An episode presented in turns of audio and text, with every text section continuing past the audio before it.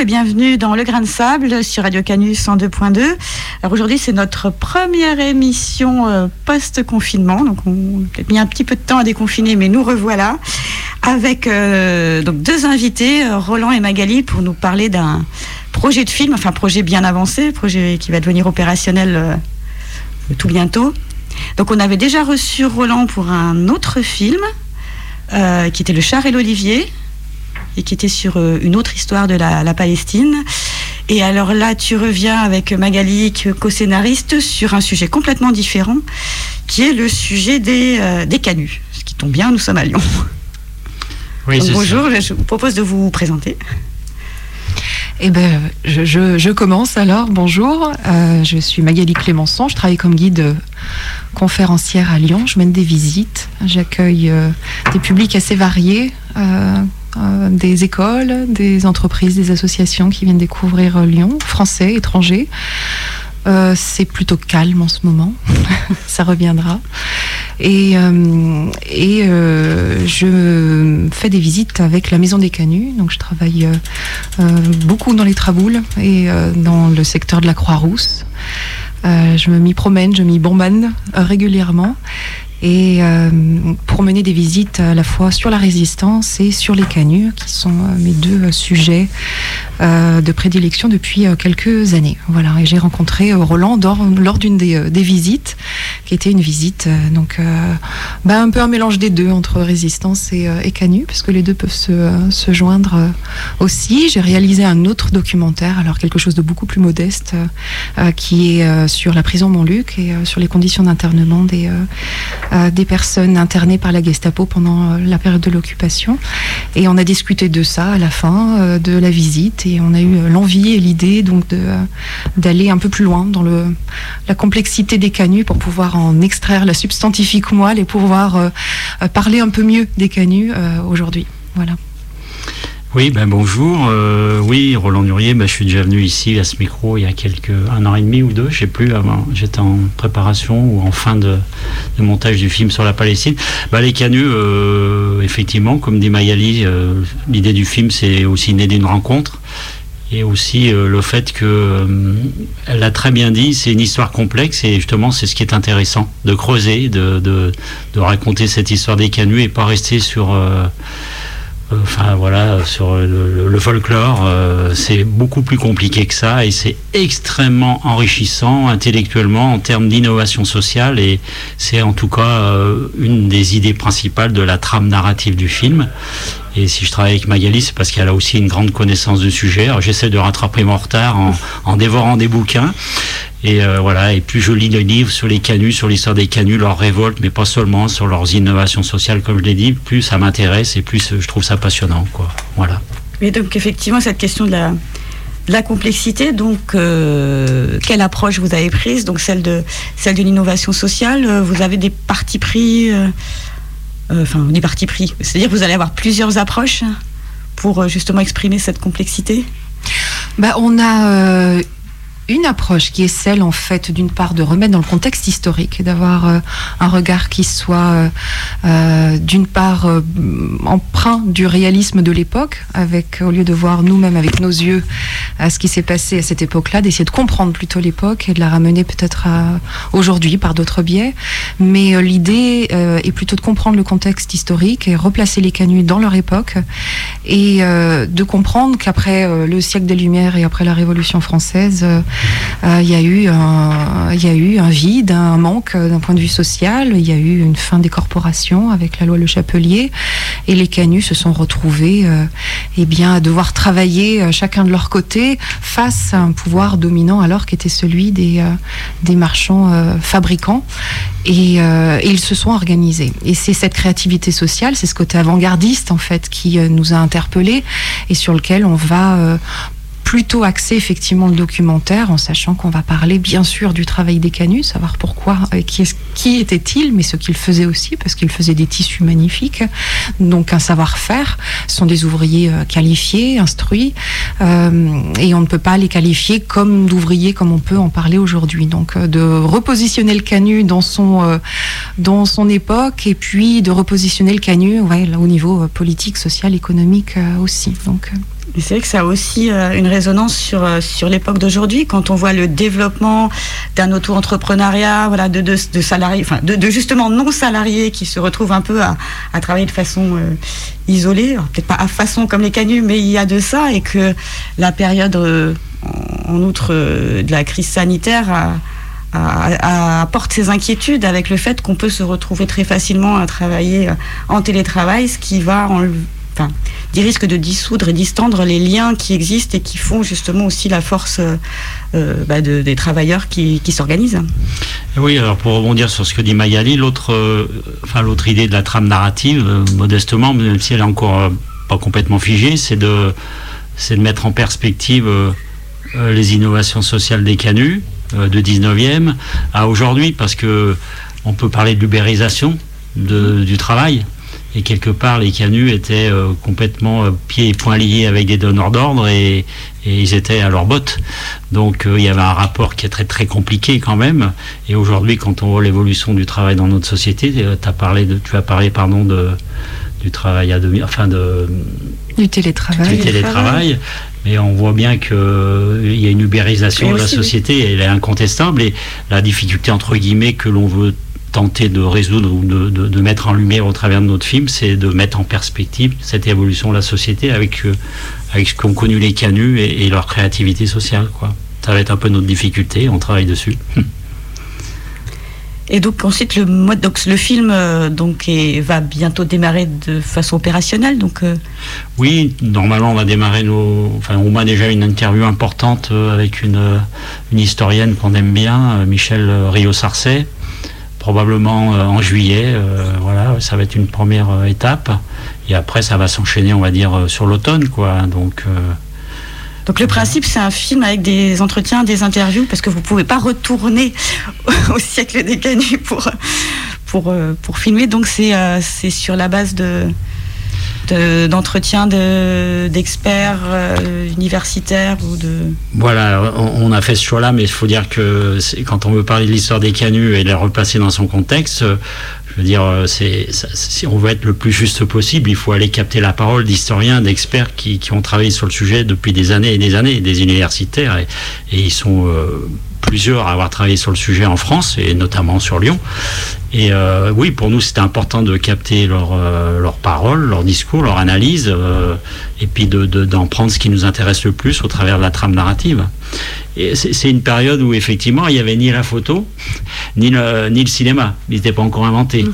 donc après nous on va agrémenter ça de, de, de différents éléments qui vont être des, des gravures qui vont être des, des, des dessins travaillés à l'ordinateur qui vont être des scènes scénarisées probablement aussi pour rendre le film le, le plus attractif possible je sais pas si vous souhaitez un peu revenir sur, justement sur les sur les entre guillemets intervenants donc les personnes vous souhaitez euh... Eh ben, euh, comment avez-vous fait ce choix euh, ben, je pense qu'il est lié aussi à l'approche que vous avez euh, souhaité prendre par rapport à l'innovation sociale. J'ai vu aussi qu'il y avait plusieurs personnes qui étaient euh, sur des sujets de féminisme. Est-ce que cette question de du rôle de la place de la femme va être aussi un point central du bien sûr. du film? Bien sûr, euh, les historiens ou économistes auxquels on a fait appel sont déjà des personnes, comme disait Roland, qui ont travaillé sur le sujet. Donc l'idée, c'est de pouvoir euh, leur donner la parole pour qu'ils puissent, en tant qu'experts, euh, amener leurs connaissances et leur, leur travail euh, de recherche. Donc euh, ce choix s'est orienté euh, vers ces personnes-là. Et ensuite, effectivement, tout ce qui est côté innovation euh, sociale euh, nous a amené euh, vers euh, des personnes qui ont fait ces recherches d'un point de vue euh, euh, social ou politique aussi donc quand on parle d'innovation sociale de l'époque des canuts on parle euh, de la mutuelle du mutualisme qui a été mis en place en 1828 par euh, des canuts euh, des tisseurs. Si on veut être très juste historiquement on parlera plutôt de tisseurs. Mais aujourd'hui on parle plus volontiers de canuts euh, qui ont mis en place donc une société du devoir mutuel et qui va donner naissance en fait au mutualisme euh, par la suite. Donc une société d'entraide en fait euh, entre chefs d'atelier les compagnons compagnons vont suivre, puisque les compagnons travaillaient aussi au sein des ateliers avec les chefs d'atelier, mais eux-mêmes ont mis en place leur propre société de leur côté. Donc tout ce qui est société mutuelle nous intéressait, tout ce qui est coopérative, parce que c'est une des innovations aussi des canuts, et entre autres avec Joseph Régnier et Michel Derion, qui ont mis en place une coopérative qui, est née sur les bas des pentes de, de la Croix-Rousse, bas des pentes de la montée de la Grande Côte. Et, euh, et, puis les prud'hommes également. Donc euh, ces trois grandes innovations euh, sociales des canuts eh ont été des sujets bien entendu travaillés par des historiens et ce sont eux qu'on a contactés et qui ont répondu favorablement. Voilà. Et quand vous évoquiez tout à l'heure euh, le fait qu'ils vont euh, sortir un petit peu euh, du folklore, de certaines idées reçues, et finalement d'une mauvaise connaissance ou un peu d'une image d'épinal du canut, vous évoquiez tisseurs, qui n'est pas tout forcément la même chose que canut, des chefs d'atelier, des compagnons, et puis avant les marchands. Est-ce qu'on pourrait un peu revenir un peu sur ces termes pour qu'on se remette un peu en place? Qu'est-ce que c'était que les canuts? C'est vrai, c'est une société complexe. Hein c'est une vraie organisation qui s'appelait d'ailleurs la Fabrique. Et au sein de la Fabrique, il y avait une organisation euh, qui faisait que euh, en bas de la, de la colline de la Croix-Rousse étaient installées 450 maisons de soierie, euh, ce qu'on appelle également les marchands fabricants et de manière plus folklorique, les soyeux. Le terme soyeux n'est pas un terme qui est très approprié. On parle donc de négociants, on parle de marchands fabricants. Euh, et euh, à partir des mi-pentes jusque sur le plateau étaient installés euh, les tisseurs et pas que les tisseurs. On avait 100 métiers autour de la de l'activité de la soirée. Donc les tisseurs étaient un métier parmi tant d'autres, mais bah, ça faisait beaucoup de bruit. Donc on en parle beaucoup, mais il y avait surtout un énorme savoir-faire dont on parle encore aujourd'hui parce qu'il y a encore du tissage qui se fait à Lyon. Et ces tisseurs étaient travaillés dans des ateliers qui étaient des ateliers donc indépendants en famille. Donc il y avait le chef d'atelier parfois la chef d'atelier euh, également, et euh, la famille, donc euh, les enfants qui travaillaient tous ensemble. Et puis, au sein de l'atelier, il y avait aussi les compagnons et les apprentis. Donc tous vivaient dans le même atelier-appartement, et c'est ce qu'on a appelé une manufacture dispersée. Donc dans un quartier, eh bien, des ateliers indépendants fonctionnaient à travailler 15-16 heures par jour en lien avec les donneurs d'ordre qui étaient installés en bas de la colline et qui étaient donc euh, ces négociants. les compagnons, leur statut par, euh, par rapport aux, tisseurs ou aux chefs d'atelier, c'était... Alors ils étaient au-dessus, en fait il faut imaginer l'atelier comme euh, une structure pyramidale où on a en haut euh, le chef d'atelier et puis en dessous donc le compagnon et encore en dessous l'apprenti. Donc l'apprenti euh, apprend pour devenir peut-être compagnon et le compagnon pourra peut-être devenir chef d'atelier s'il a les moyens d'acheter son métier à tisser, son métier à tisser parce qu'ils étaient propriétaires de leur métier à tisser. Donc on parle là des chefs d'atelier. Les compagnons avaient un statut qui était différent de ceux des apprentis, ils avaient un savoir-faire par contre, il n'était pas propriétaire du métier. Il s'agit des compagnons du devoir, etc. Ou c'est autre chose? Parce que quand on dit compagnon, on pense au compagnon du Tour de France. Compagnon du Voilà. Hein, c'est vrai. Mais en fait, euh, c'est issu des corporations. C'est issu des corporations euh, du Moyen Âge où euh, il y avait cette organisation. On le retrouve à Lyon avec les imprimeurs, par exemple. On a des maîtres imprimeurs, tout comme là on a des maîtres tisseurs et puis des compagnons. Donc ils ne, ils n'ont pas la possession du métier, du métier.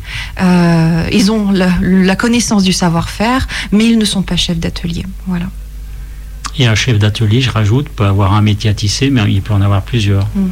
En fait, il peut travailler tout seul, mais il peut aussi euh, avoir euh, plusieurs métiers à tisser et, donc, de ce fait, employer plusieurs compagnons. Est-ce qu'il demandait un, fort investissement? J'imagine avoir le lieu et le, et le, le métier. Donc ça, Pour des gens qui étaient chacun isolés, euh, on a parlé de l'entraide. Il semble quand même que l'entraide, elle ne se faisait pas justement au niveau de d'une propriété partagée du métier, non. Travail, Non, non, c'est pour ça qu'on parle, quand on parle d'ouvriers en soi et des canuts, euh, on ne peut pas comprendre comme aujourd'hui le mot ouvrier. Ce sont des ouvriers en soi, certes, mais qui sont chefs d'atelier, euh, qui sont propriétaires de leur métier à tisser et qui euh, travaillent à façon. Donc, ils travaillent à la commande quand il y a de la commande et quand il n'y a pas de commande, bah, c'est la meurtre, comme c'est souvent appelé, c'est la saison morte où on attend la commande. et l'entraide va se faire les chefs d'atelier d'un côté et les compagnons de l'autre. donc chacun va organiser sa propre association qui alors il y avait quand même une hiérarchie. C'était c'est très hiérarchisé, oui. Tout à fait. Tout à l'heure, vous parliez de la condition des femmes, justement, si on allait aborder euh, ce sujet-là. Et bien entendu, parce qu'il y a une. On parle des révoltes, euh, des trois fameuses révoltes, 1831, 1834 et 1848.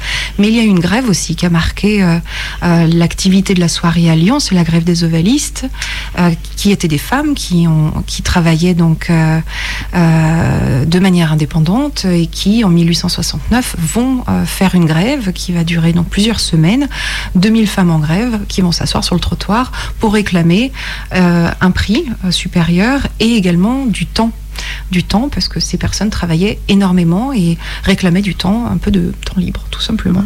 Donc elles vont pas obtenir le tarif, mais elles vont obtenir euh, une réduction du temps de travail. Donc ça va être euh, abordé dans le documentaire euh, puisqu'il y a eu un, livre écrit sur la grève des ovalistes et, et, et, une historienne qui est également qu'on va interroger et qui est une des spécialistes aussi du genre et du féminisme.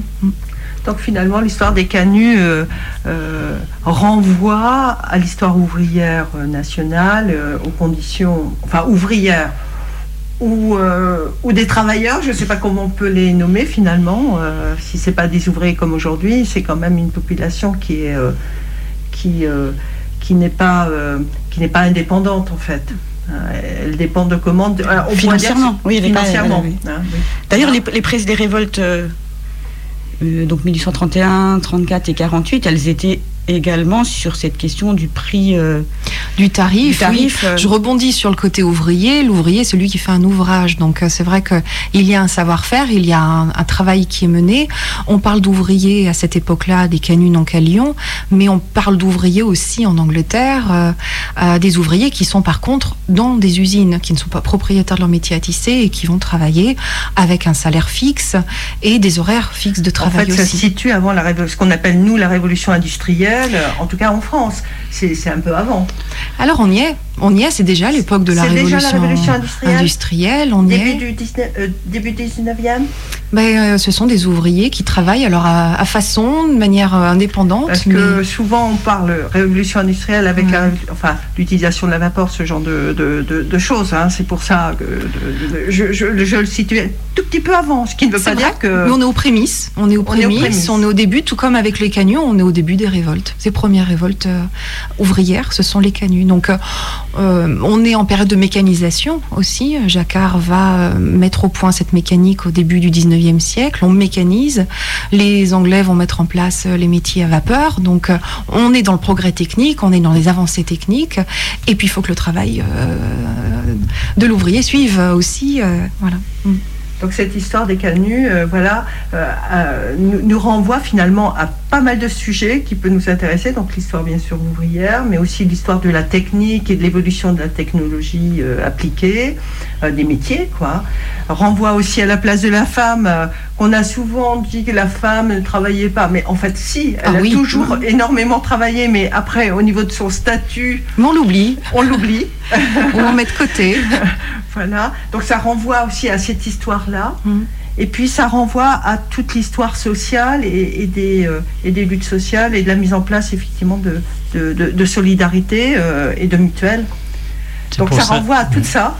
Absolument, c'est pour ça que cette histoire des canuts est mm. terriblement riche euh, en enseignement, en ce que ça a apporté après, plus tard au XXe et maintenant. Et enfin, moi, je trouve ça complètement passionnant. Et puis, j'aurais rajouté que c'est Marx dans le Capital, un petit peu après, il y a les révoltes des canuts, qui, qui ont quand même considère que c'est les premières révolutions industrielles. Donc euh, voilà, ça a daté quand même dans, dans l'histoire, euh, l'histoire ouvrière avec euh, plein de guillemets quoi. Et surtout cette question de l'organisation, alors qu'on pouvait se retrouver bon, avec ces questions de tarifs, mais des travailleurs isolés à se retrouver à faire du bah, ce qu'on appelle du dumping social hein, mm. pour les mettre en concurrence. Donc, mm-hmm. et qu'il y a quand même l'organisation qui s'est faite en dépit de de, de cette mise en concurrence de fait qui, qui devait se faire. Alors c'est pour ça que du coup ils ont réagi en créant des sociétés du devoir mutuel. C'est aussi pour euh, se réguler déjà entre eux et le but était de réguler euh, tout ce travail qui se faisait avec les, euh, les marchands fabricants. Certes, il y avait une domination qui se faisait de la part des marchands fabricants envers les tisseurs, mais euh, il y avait, euh, il y a eu les prud'hommes qui ont été mis en place. Le but était de, de concilier. Le but était de concilier et d'éviter d'être dans la lutte euh, et d'aller au tribunal tous les jours, parce que les cas au prud'homme, il y en avait une dizaine par jour à traiter. Et le but des canuts, autant que des marchands fabricants, c'était quand même de continuer à travailler de part et d'autre, et de continuer. Euh, eux ont défendu, les canuts, un savoir-faire aussi, ont défendu euh, la, la, maîtrise de leur travail. Ils s'appelaient des maîtres tisseurs, et c'est ce qu'ils défendaient aussi. Ils défendaient leur métier, leur savoir-faire, leur, et leurs conditions de vie, et c'est la raison pour laquelle ils se sont révoltés c'est qu'elle a été euh, bafouée à un moment, puisque ce tarif euh, qui a été demandé euh, n'a pas été, a été accepté d'une manière relative par les marchands fabricants qui n'ont pas tenu pour certains leurs engagements. Et c'est ce qui a provoqué la révolte, la première révolte de 1831. C'était ce tarif qui n'a pas été appliqué par tous les marchands fabricants et cette solidarité qu'il y a eu entre eux pour se faire entendre et, euh, euh, répondre à cette euh, dignité bafouée. Mm. Et en évoquant également les conditions de vie, parce qu'on parlait de la, révolte, la grève des ovalistes, justement sur des questions de, temps de travail, en étant un peu à la pièce et au tarif, ça interroge sur le fait est-ce qu'il y avait vraiment un temps de travail régulé comme il peut y en avoir dans, une usine où on a euh, des horaires et un tarif fixe, alors que là on était euh, bah, quand on est à son compte, c'est ça. Mhm. Et ça renvoie à ça aussi aujourd'hui. Quand on est à son compte, comment, comment est-ce qu'on régule notre temps de travail aussi? Euh, Et surtout que le problème, c'est de répondre à la commande. Donc on est payé, et les, les canus sont payés une moment, au moment où le tissu est fait. Et au moment de la phase de négociation, ils travaillent chez eux, rapidement aussi. Ce sont des tissus euh, qui sont euh, des tissus magnifiques. Il faut en prendre soin. On ne peut pas se permettre de faire une quelconque euh, tâche ou des erreurs. Et lorsque le tissu est vendu euh, auprès donc euh, du négociant, alors c'est le savoir-faire, hein, c'est leur, leur travail qu'ils ont vendu parce que le fil a été euh, donné par le, marchand fabricant. Eh bien là, c'est la phase de négociation et, et ils sont payés non pas avec un tarif qui avait été mis en place avant, mais au moment après le travail. Donc, euh, faut travailler aussi vite pour pouvoir avoir une autre commande et continuer comme ça à un rythme assez soutenu. On se fait une petite pause euh, musicale Allez, c'est parti.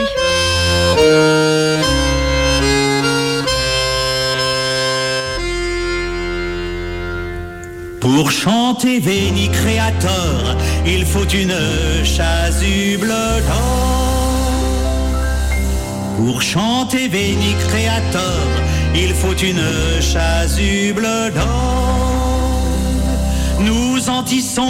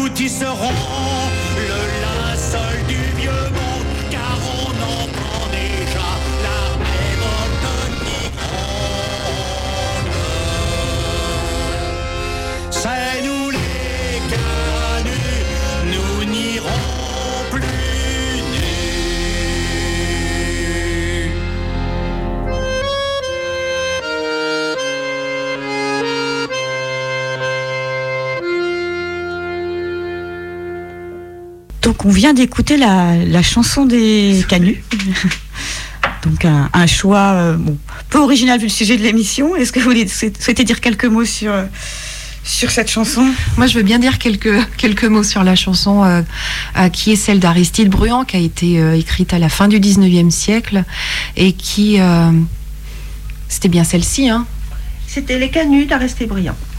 C'est ça, C'est ça. Aristide Bruand. ça. Donc on, on est cette chanson, elle a, hum, elle fait écho en fait à euh, toute une reconstitution qui s'est faite à la fin du 19e siècle d'un passé euh, qui est déjà vieux de euh, 70 ans lorsque cette chanson a été écrite. Donc on est dans un petit anachronisme euh, aussi et c'est plutôt euh, parisien, euh, c'est plutôt une vision euh, ouvrière et voire misérabiliste aussi et c'est un peu ce qu'on aimerait euh, dépoussiérer de cette histoire-là, c'est-à-dire de ne pas tomber dans le côté misérabiliste, mais dans le côté concret, réel de l'organisation de la fabrique, de savoir comment on travaillait, de savoir qu'est-ce qui manquait à cette époque, qu'est-ce qu'ils ont créé pour euh, pallier ces manques, euh, loin d'une image euh, euh, qu'ont pu donner euh, Baudelaire, Victor Hugo, euh, à la fin du 19e siècle, conditions euh, ouvrières aussi.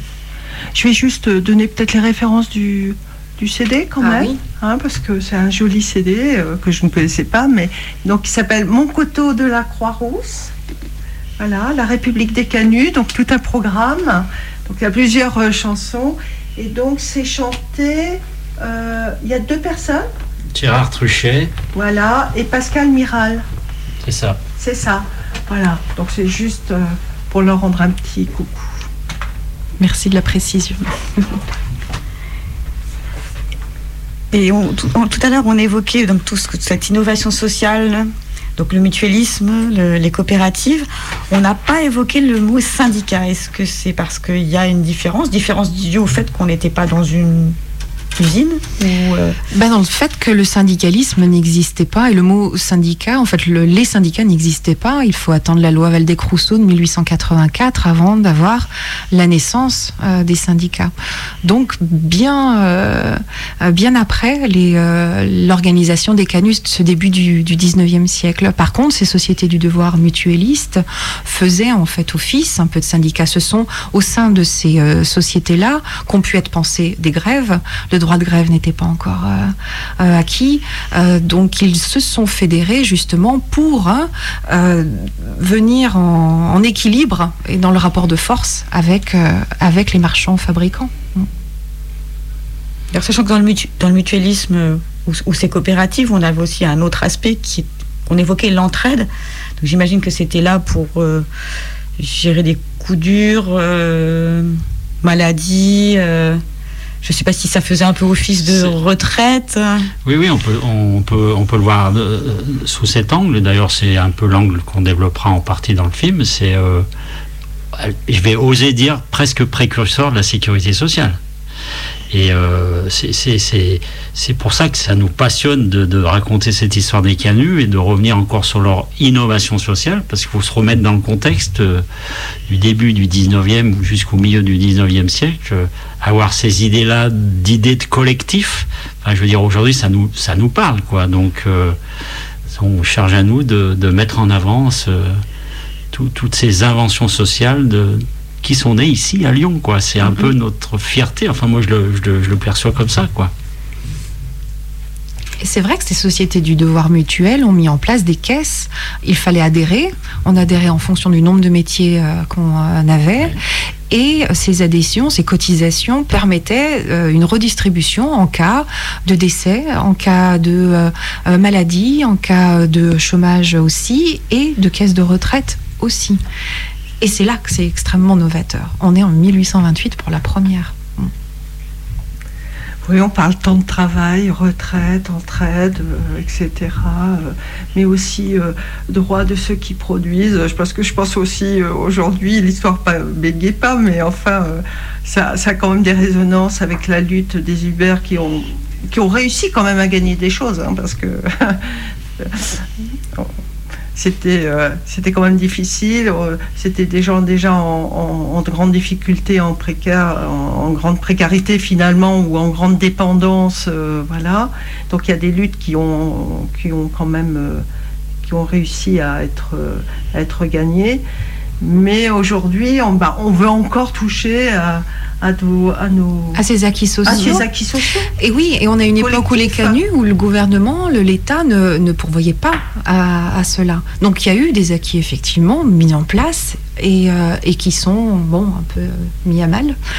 Et euh, lorsqu'on parle avec des personnes, moi ça me fait vraiment penser à des personnes comme euh, euh, qui sont à vélo, qui vont pédaler très vite pour aller travailler et, rentabilisent à leur temps et, et voilà. Et qui n'ont pas forcément conscience qu'ils n'ont pas de sécurité sociale, qu'ils sont à leur compte, qu'il n'y a pas d'aide en cas de, de pépin et de manquer en fait de cette connaissance qu'on peut être jeune et de pas savoir comment fonctionnent les, les caisses euh, soit de retraite, soit, euh, soit la sécurité sociale et de savoir qu'il peut y avoir des mutuelles aussi qui peuvent euh, permettre une protection. Euh, voilà, il y a cette méconnaissance, je pense que pour certains qui sont dans les micro-entreprises ou dans euh, euh, ces euh, petites structures-là où on vend son travail mais on se protège pas. Ou les Et oui, il y en a- d'auto-entrepreneurs aussi. hein, Oui, qui sont- et il y en a dans le, il y en a éparpillés dans le monde entier. Parce que même si on Ouais. disait que les canuts étaient dispersés, j'imagine que leur force est le fait d'avoir pu, euh, voilà, se Alors on parle de rentrer en coopération, Ouais. c'est qu'ils étaient quand même dans un lieu géographique euh, Exactement. qui était quand même euh, enfin, circonscrit, ouais. avec euh, tous, tous un peu le même métier, les mêmes enjeux, le même, euh, les mêmes euh, marchands, euh, fabricants Tout à fait. euh, Oui, oui, quand on parle de manufacture dispersée, c'est juste qu'ils ne travaillent pas au sein euh, de la même usine. Euh, on parle de manufacture dispersée parce que ce sont des petits ateliers, appartements, l'un à côté des autres. Par contre, leur grande Et ça construisait complètement le, le- je dirais même le, euh, la géographie euh, physique de, Complètement. euh, du, du quartier. Quand on imagine qu'en une soixantaine d'années, cette colline va se construire, on commence sur le plateau, on construit le plateau puis les pentes en une soixantaine d'années. Là, on voit Confluence pousser comme un champignon. Là, c'était la Croix-Rousse qui poussait comme un champignon. Et leur grande force, effectivement, c'était du coup de, vivre ensemble. Et c'est là que du coup les informations circulent. On n'a pas des ouvriers qui vont travailler dans un endroit donné, rentrer chez eux, après chacun dans un autre lieu, mais là, ils vivent et travaillent ensemble. Donc les idées circulent. Ce sont des personnes instruites et ce sont des personnes, on n'a pas encore parlé, mais qui ont mis en place un journal ouvrier. Et ça, c'est assez extraordinaire, justement, de se pencher sur l'écho de la fabrique et de voir que dans ce journal, on s'intéresse à ce qui se passe à l'étranger, aux innovations techniques, euh, on s'intéresse à la manière dont on peut travailler, le Conseil des prud'hommes, qu'est-ce qui s'est passé ce jour-là, quelle affaire a été traitée, et il y a aussi le programme du théâtre. Ah, la culture. Euh, ouais, la culture est importante. Euh, voilà, donc ces idées se diffusent et on est en plus en plein 19e siècle où on a les idées républicaines qui sont toutes récentes. Et la Révolution française a 35, 40 ans derrière. On est dans cette même génération qui peut avoir connu la Révolution française et cette de 1830 qui prenait la liberté. Euh, liberté, égalité, fraternité, c'était tout récent. Donc ces idées-là circulaient, les idées du travail, les idées de la concurrence et de savoir comment remettre un peu de fraternité, de collectif, comme disait Roland, au sein de, au sein de cette activité de la soirée. Et, euh, on parle de la culture, donc le souci aussi euh, sans doute de l'éducation, de l'apprentissage, de la transmission du savoir-faire, je suppose, puisqu'il y a aussi ces apprentis.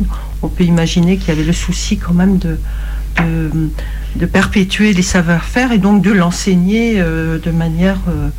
de, de, de, manière courante, enfin de manière. Surtout qu'on dit que les enfants aussi, bah, les enfants, comme c'était c'était sur place à la maison, les, les enfants allaient, mais les enfants allaient pas à l'école, ils apprenaient euh, le métier à la maison ou est-ce qu'ils arrivent à faire les deux? Tout le monde apprenait le métier à la maison. Après, il y a eu des, euh, il y a eu des écoles de tissage hein, euh, sur le plateau et puis ensuite vers les Chartreux.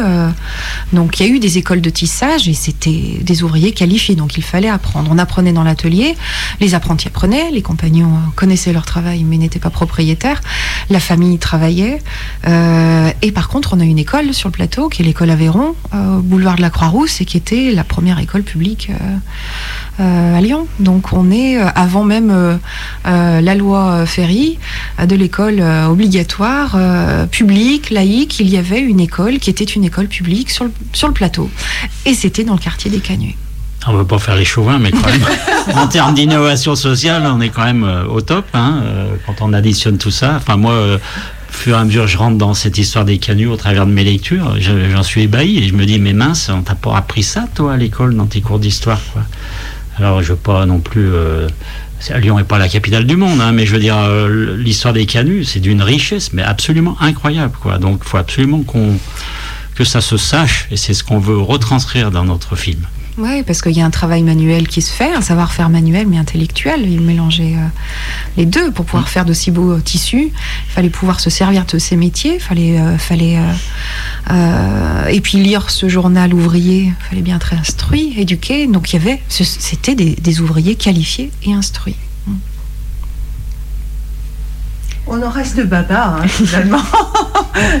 non, moi, j'ignorais complètement l'existence de ce journal, l'écho. L'écho de, la, fabrique.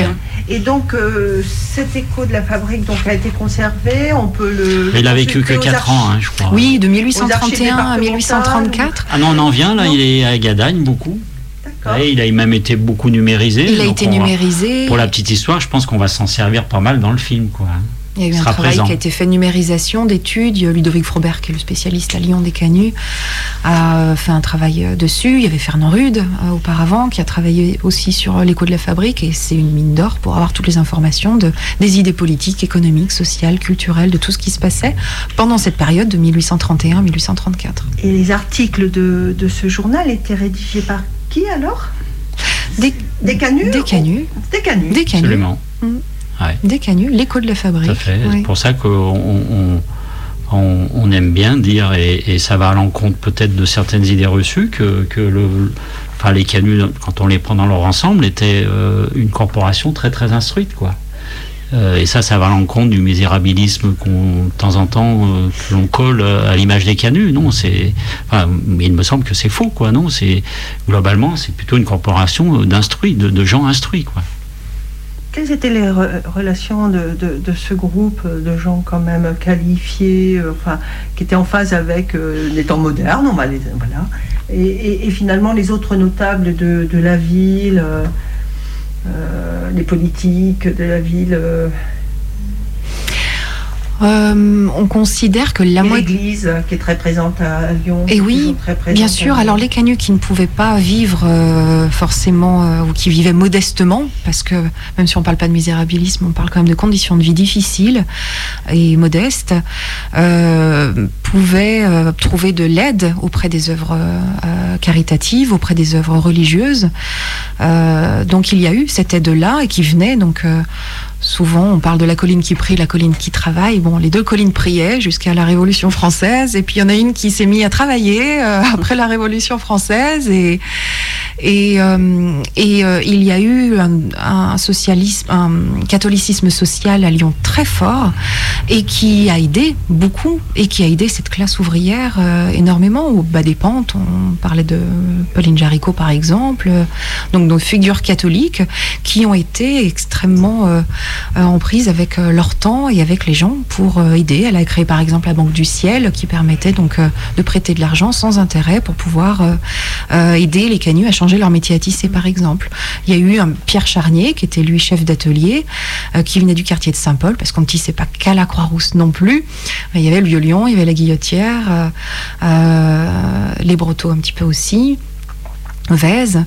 Euh, et ce Pierre Charnier, lui, était, euh, était royaliste.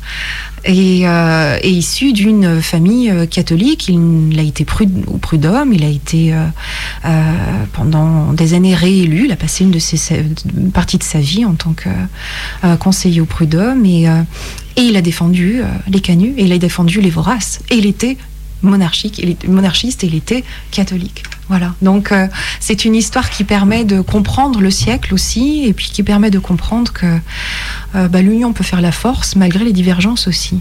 Euh, S'il y a un but peut-être commun et des valeurs communes. Et c'est le cas en tout cas de Pierre Charnier dont on peut parler aujourd'hui.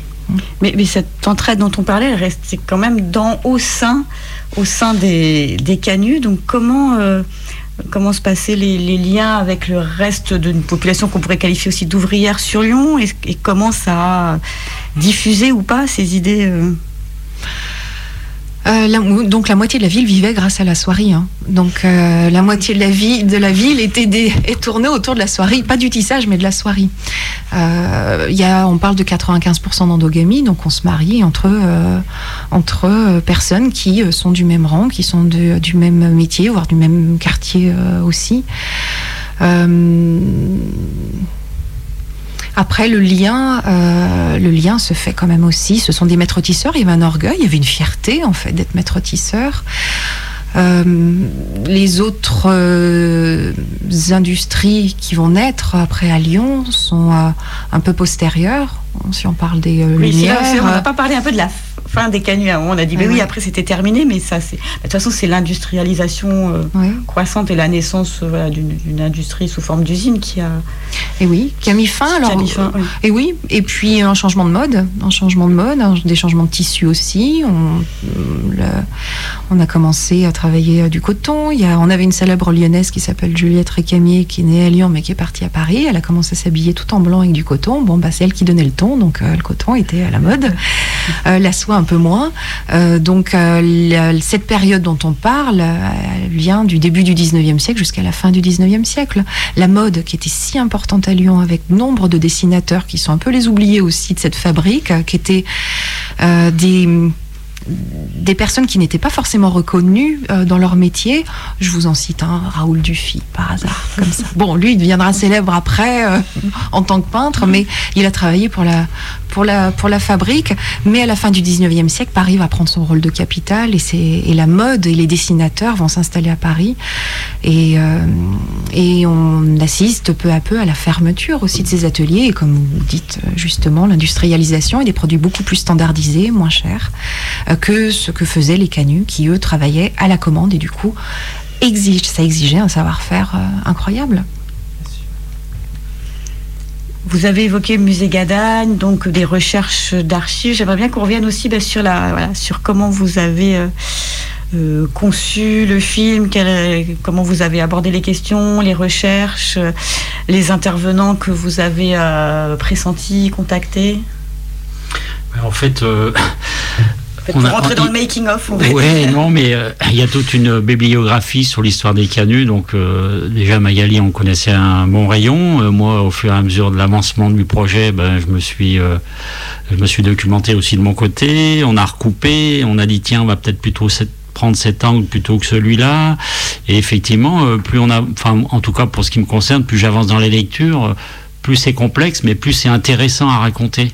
Et euh, ce que disait Magali tout à l'heure, par exemple. euh, comprendre que dans la société des canuts, à l'intérieur même de leur organisation collective naissante, il y avait des républicains, des royalistes, des gens qui se foutaient de la politique, des gens qui étaient un peu anards, même si le mot n'existait pas encore à l'époque. C'est incroyable ça de, de pouvoir faire prendre cette mayonnaise. Et c'est ça qui est, je trouve, intéressant et sur lequel on, enfin en tout cas, euh, moi je me documente de plus en plus. Enfin voilà. Après le choix des, des intervenants du film, bah, il s'est fait effectivement au fur et à mesure des lectures. Et puis sur l'historique de la bibliographie, euh, quand on fait des recherches sur les canuts, il en revient des noms d'historiens ou de sociologues ou d'économistes et bah, on fait le choix, on en discute avec Magali, et puis on s'est mis d'accord à peu près sur une liste d'une allez, une grosse dizaine de personnes. Quoi. Il y a une On veut- communauté quand même qui travaille ou qui réfléchit sur. euh, Ouais, parce que c'est une communauté savante sur, sur la cette Quoi qu'on des en dise, les canuts euh, ont traversé le, le 19e, Mm. bon, même s'il y a encore aujourd'hui des, des tisseurs en soie hein, sur Lyon, bien sûr, mais euh, l'activité importante du 19e des canuts, euh, elle, elle a posé dans la société française. Comme a dit Magali, déjà à Lyon, ça faisait vivre les trois quarts de la société, La moitié. la moitié de, de- de la société lyonnaise. Donc ça a eu une importance incroyable. Les innovations sociales ont eu des, enfin ça a été euh, fondateur de, beaucoup de, créations sociales qu'on a vécues après au XXe siècle et au XXIe. Donc euh, vous n'avez pas non plus 50 historiens ou sociologues qui traitent de ce sujet. Donc euh, la sélection se fait entre guillemets assez facilement. Voilà, et après on prend des orientations de choix de la trame narrative, donc plutôt celui-là, plutôt celui-là.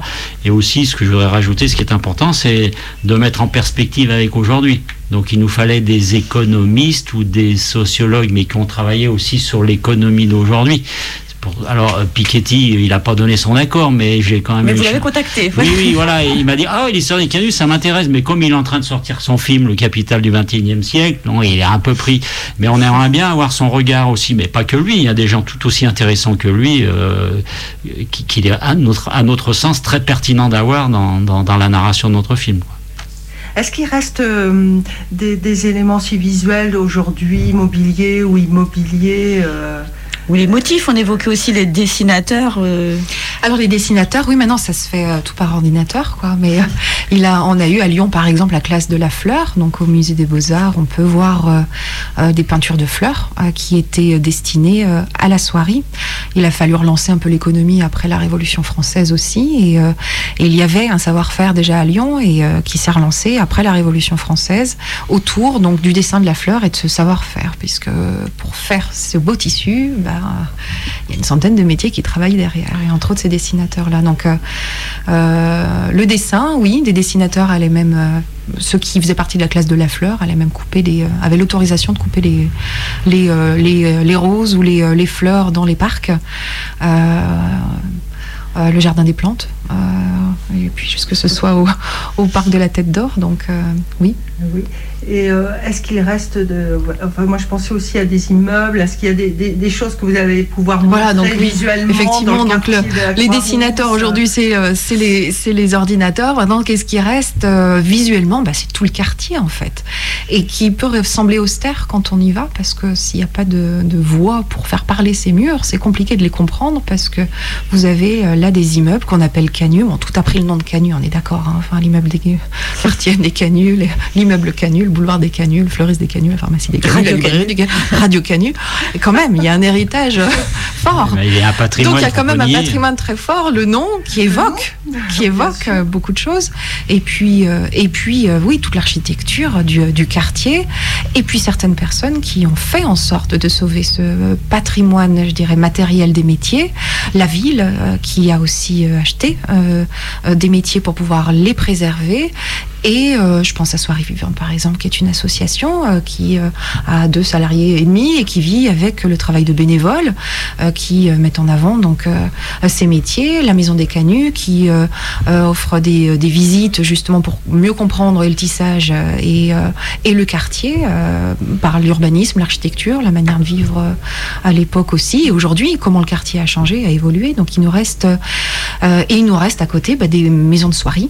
Maisons de soirée, euh, je cite euh, Tassinari, Châtel euh, et Presles, qui travaillent toujours sur des commandes de tissus, donc de fils d'or et d'argent, comme le faisaient les, les tisseurs canuts de, l'époque. Donc il y a un patrimoine, et ce patrimoine donc matériel, on le voit sur la colline, et puis il y a tout l'héritage de l'économie aussi locale, parce que cette activité de la soirée a donné naissance à la chimie avec les teintures, a donné naissance à tout le secteur pharmaceutique après aujourd'hui. Euh, euh, on a euh, les frères Lumière qui sont quand même inspirés des pellicules de films en, regardant une, machine à couture fonctionner. Quoi. Il y a tout un lien qui se fait et qui fait ce que Lyon est aussi, ce que Lyon est aujourd'hui. Voilà.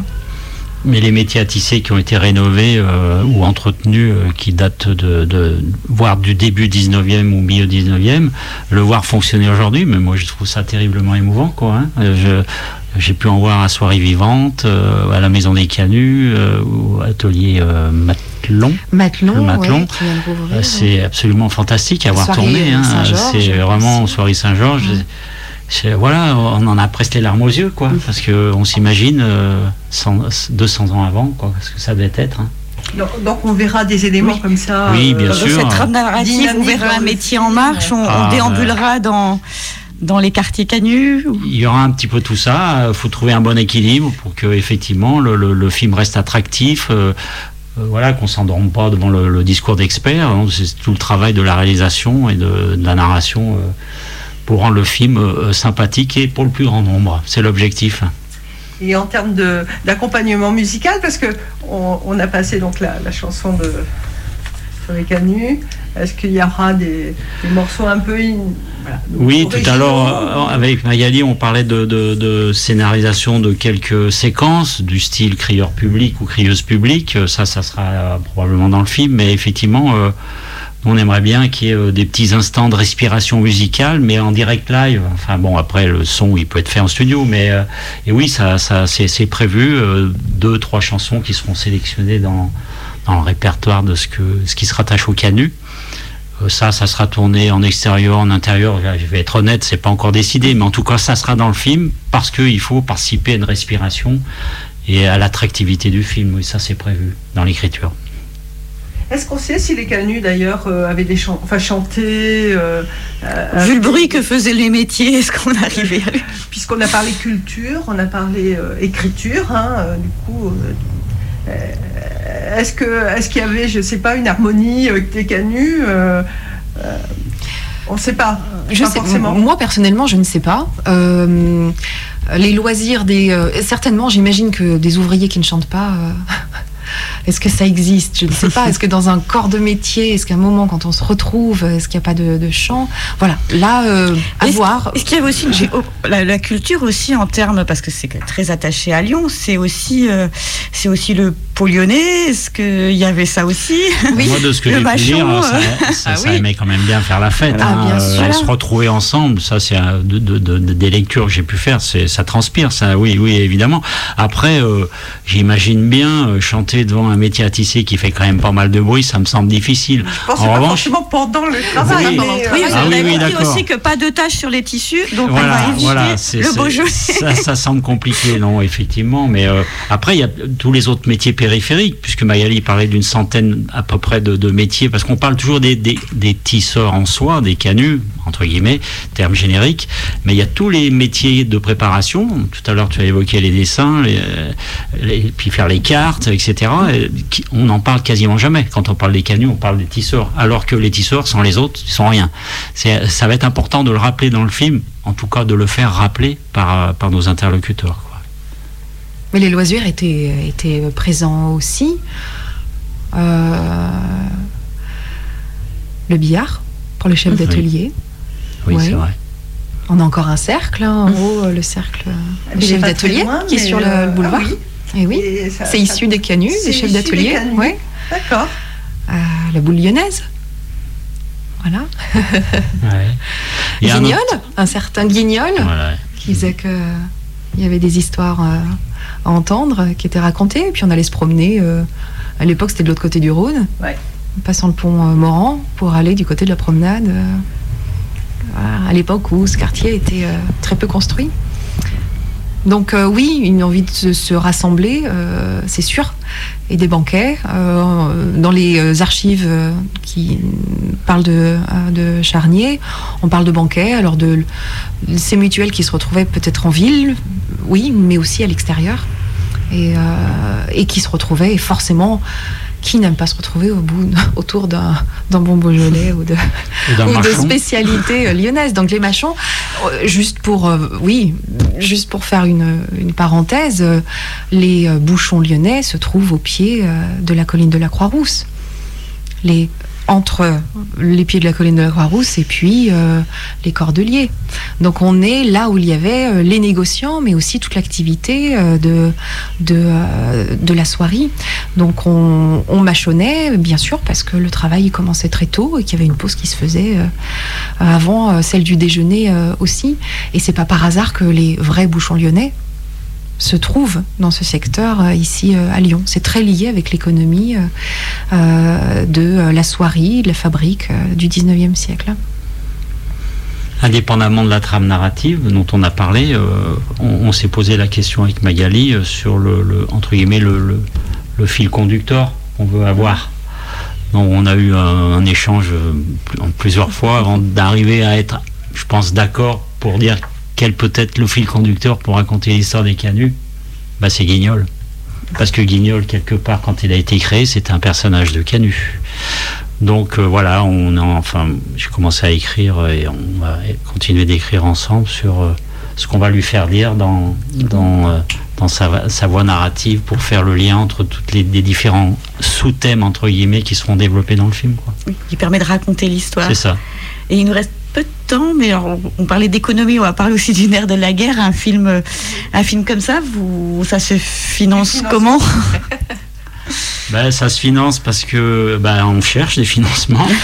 bah, oui, parce que quand on veut faire un film et qu'on a la prétention d'essayer de faire en tout cas un film de cinéma, euh, on emploie des semi-professionnels ou professionnels, et puis il n'est pas question que tout le monde travaille bénévolement, donc euh, il faut à un moment les dédommager, donc on fait un budget. Bon, il se trouve que j'ai la chance d'avoir mon fils qui est dans la gestion de production cinématographique, enfin audiovisuelle, donc il me donne un sérieux coup de main sur ce film. Donc on a fait un budget et, euh, on cherche des financements, pour être honnête. Donc on a déjà envoyé un dossier au CNC, on va en envoyer un à la SCAM, hein, qui est Société des auteurs. Et puis, ben, on attend que les choses se posent au niveau de la métropole après les élections pour, euh, pour relancer, voir qu'est-ce que la métropole peut faire, euh, la ville de Lyon, pour nous aider, entre guillemets, parce que on parle du patrimoine quelque part. Donc, euh, je veux dire, si eux se sentent pas concernés, c'est, ce serait complètement désolant. Donc oui, bah, financement, on, on, est en plein dedans, en parallèle du travail de, de, de création cinématographique, mais c'est normal, c'est la vie de, de, l'écriture d'un film. Hein. Donc oui, oui, bah, mais ça sera un film à petit budget, hein, comme le film précédent que j'ai bouclé avec 28 000 euros. Donc, euh, Est-ce qu'il y aura éventuellement un financement participatif? Parce que pour le Charles Olivier, il y avait eu. Il y avait eu, euh, oui, absolument. Oui, oui, bah, si, si les financements publics ou parapublics sont pas suffisants, c'est probablement ce qu'on fera. Euh, et on fera jouer nos propres réseaux pour arriver à boucler. mais on y croit. Il y a pas, on lâchera rien. On lâchera rien.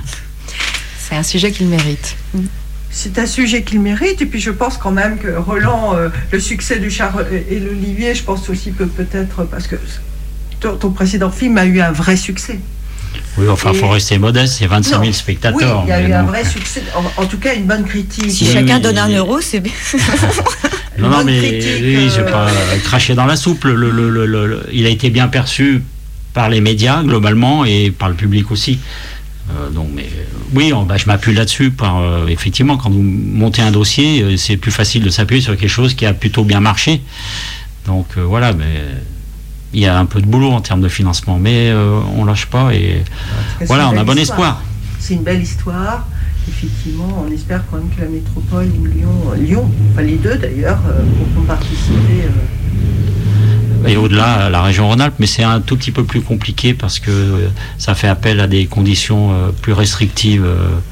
mais voilà, non, non, mais c'est vrai qu'on, pour conclure là-dessus, on, enfin, il y a des dossiers de financement en cours. Et puis aussi le volet, outre le volet un peu local, il y a également, tu parlais du CNC ou de la Société des auteurs, c'est aussi comment, comment on aide à, à faire émerger des formes de documentaires hein, sur des sujets. Euh, euh c'est pas forcément un sujet qui a été beaucoup traité justement dans en, documentaire ou en film. Ben non, c'est bien le constat qu'on avait fait avec Magali. Euh, peu de temps après qu'on se soit rencontrés, euh, on s'est vu et on a fait le constat qu'en fait, il y a eu un film télé dans les années 80, à la fin des années 70 un film télé, dossier de l'écran, Armand Jameau.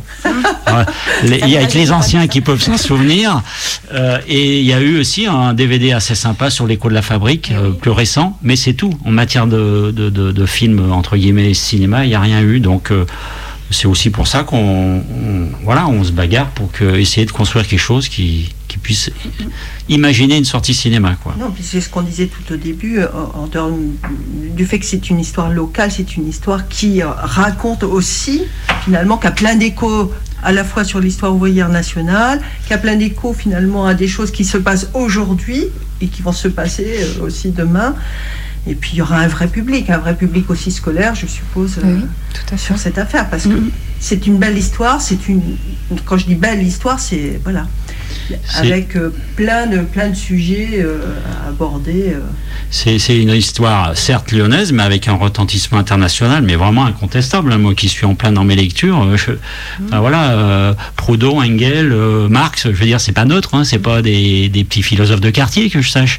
Donc si eux ont, euh, ont, rebondi sur l'histoire des canuts, ça, ça, ça- ça fait sens, quoi. Donc voilà, c'est tout le travail de, de rendre le film attractif et de parler de tout ça. Et vous avez euh, prévu, donc on va, dire, on va dire que les financements sont là. vous avez et prévu de, de le terminer, donc de, de pouvoir le diffuser à peu près à quelle échéance?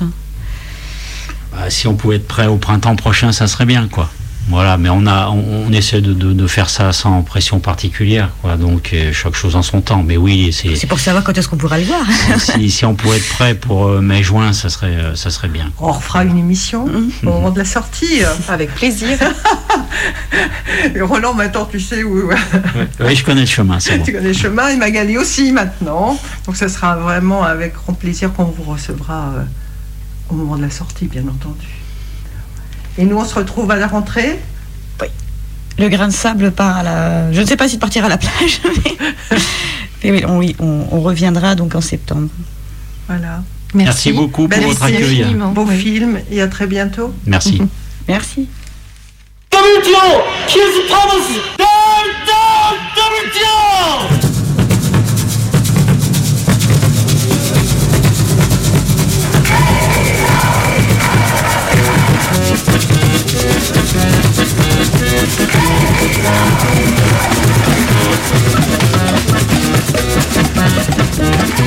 Le grain de sable.